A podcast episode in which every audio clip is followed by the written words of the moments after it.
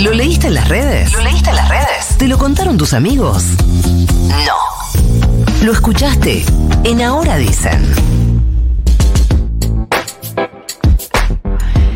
Decíamos que se va a conocer la sentencia a las dos mujeres acusadas de haber abusado y asesinado a Lucio Dupuy, el nene de 5 años, asesinado a golpes, hijo de una de las dos acusadas.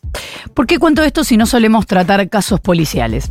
Porque como hablamos la semana pasada, en el asesinato a Lucio hay una problemática clara y poco hablada, que es la violencia hacia niños, niñas y adolescentes. Y digo poco hablada no por el mucho o poco tratamiento de este caso, porque casi toda la cobertura fue morbo e indignación, sino porque las cifras de violencia hacia menores no cambian demasiado año tras año.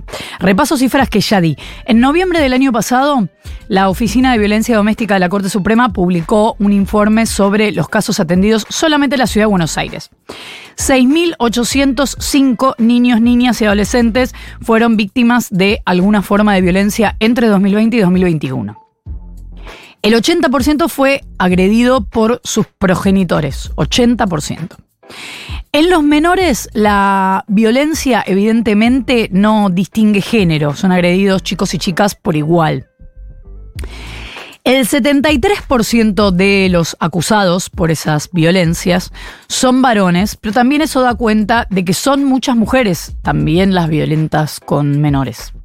Y lo marco porque con la violencia entre adultos no es así y por eso se caratulan los femicidios. Es notoriamente menor el número de mujeres que matan a hombres de su entorno que al revés. Por eso se entiende que ahí se está jugando algo.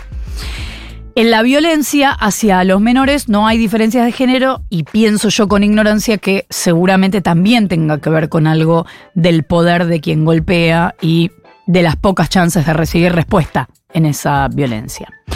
Las dos acusadas por el crimen de Lucio están presas desde que llegaron con el nene muerto a la guardia del Hospital Evita de Santa Rosa el 26 de noviembre de 2021.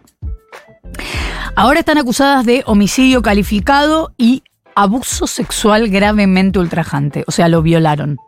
Calculo que no hace falta poner adjetivos a eso.